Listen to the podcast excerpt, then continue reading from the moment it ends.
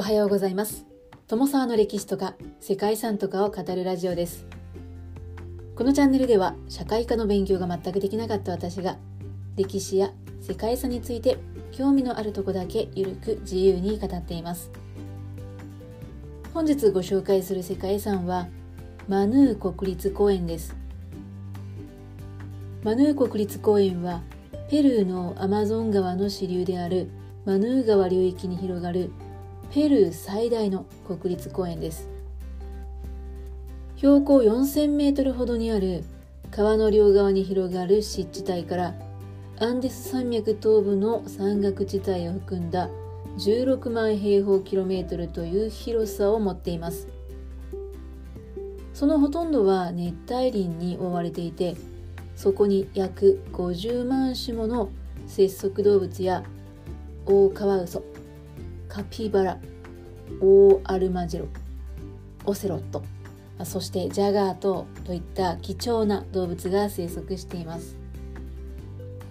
またこの場所はアマゾン川流域がかつて内海だったという痕跡を伺い知ることができるという点でも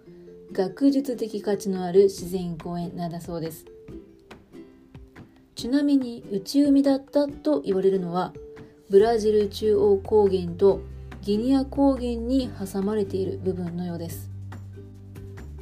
自然遺産に登録されているマヌー国立公園ですが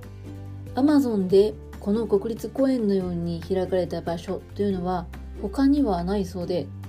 ここは221種の哺乳類や1000種類の鳥類など全てを自然の姿のまま見ることができる貴重な場所となっています。周辺の気候についても低地熱帯からプーナと呼ばれる海抜4000メートルの冷涼な高原気候まで様々でまたマヌーには先祖から受け継いだ伝統を守る先住民も住んでいます。中には完全に孤立した環境で暮らす部族なんかもいるそうですね。ここまで話しただけでも珍しい場所であるということはお分かりいただけていると思いますが地球上でも貴重な地域ということで先住民の定住生活でさえ制限を受けていたり一般の人の立ち入りというのは厳しく制限されているのだそうです。ということで本日は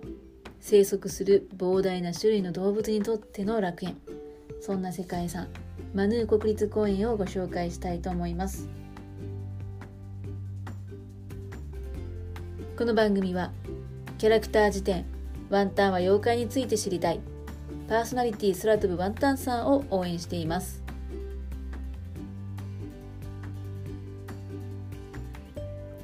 ペルーの秘境とも言われる世界遺産マヌー国立公園は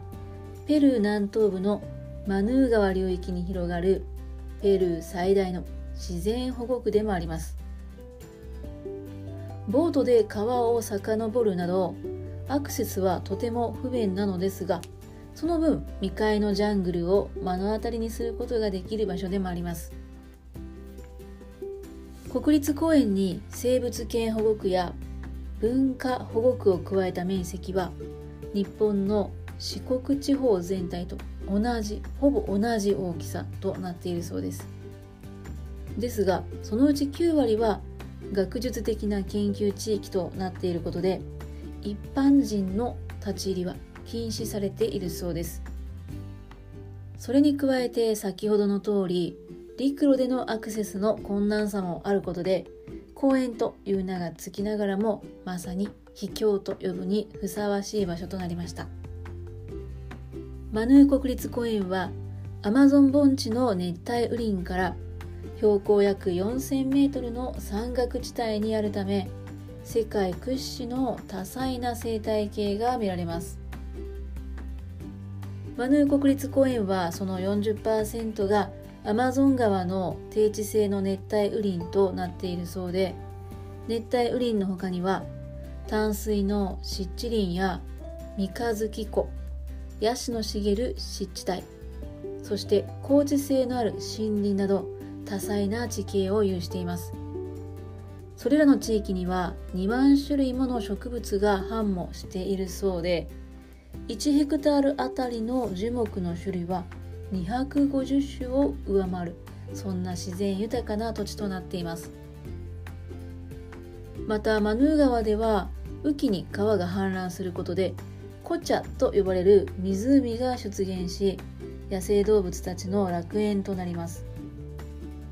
そしてサラオと呼ばれる場所の土はアルカリ性などの成分や解毒作用が豊富に含まれているということで動物たちの栄養源となっているそうです。ちなみにこの場所では動物たちは争うことはなく共存しているそうですね。ここは絶滅に瀕した生物の最後の楽園でもありジャガーやヤブイヌウーリーモンキーエンペラータマリン。そしてカピバラやバクのほかオオアルクイやオオアルマジロ。さらに50万種とも言われる節足動物をはじめ鳥類は800種類以上。魚類は210種類以上。そして爬虫類など多種多様な生物が生息しています。鳥類や魚類については世界でも類を見ない規模とのことですが中でも鳥類は地球に生息する鳥類の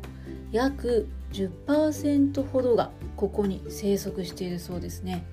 いやすごい。四国ほどの面積。単純に考えると広いけど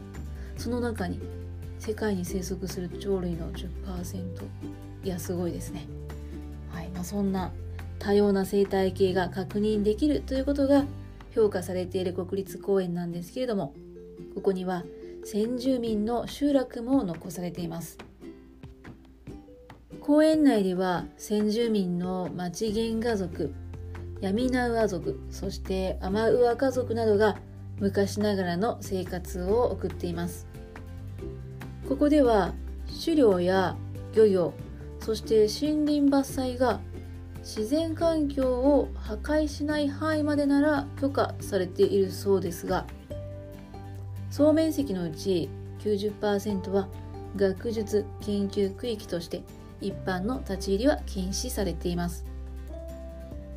一般の人はエコツーリズムに開かれた地域で観光を楽しむことはできるそうです。その場所にはコテージなどもあり宿泊しながらバードウォッチングなどを楽しめるそんな場所となっているそうです。この場所ではなんと北米の全野鳥種に匹敵すると言われる鳥類が見られるため世界中の野鳥愛好者にとっては魅力的な場所と言えるのではないでしょうか。そんなマヌー国立公園の観光シーズンは寒気の4月から10月の間で特に7月から8月には動物たちがマヌー川へ水を飲みに来る姿というのが観察することができるそうです。世界遺産の町でもあるクスコからのツアー参加が一般的とのことですが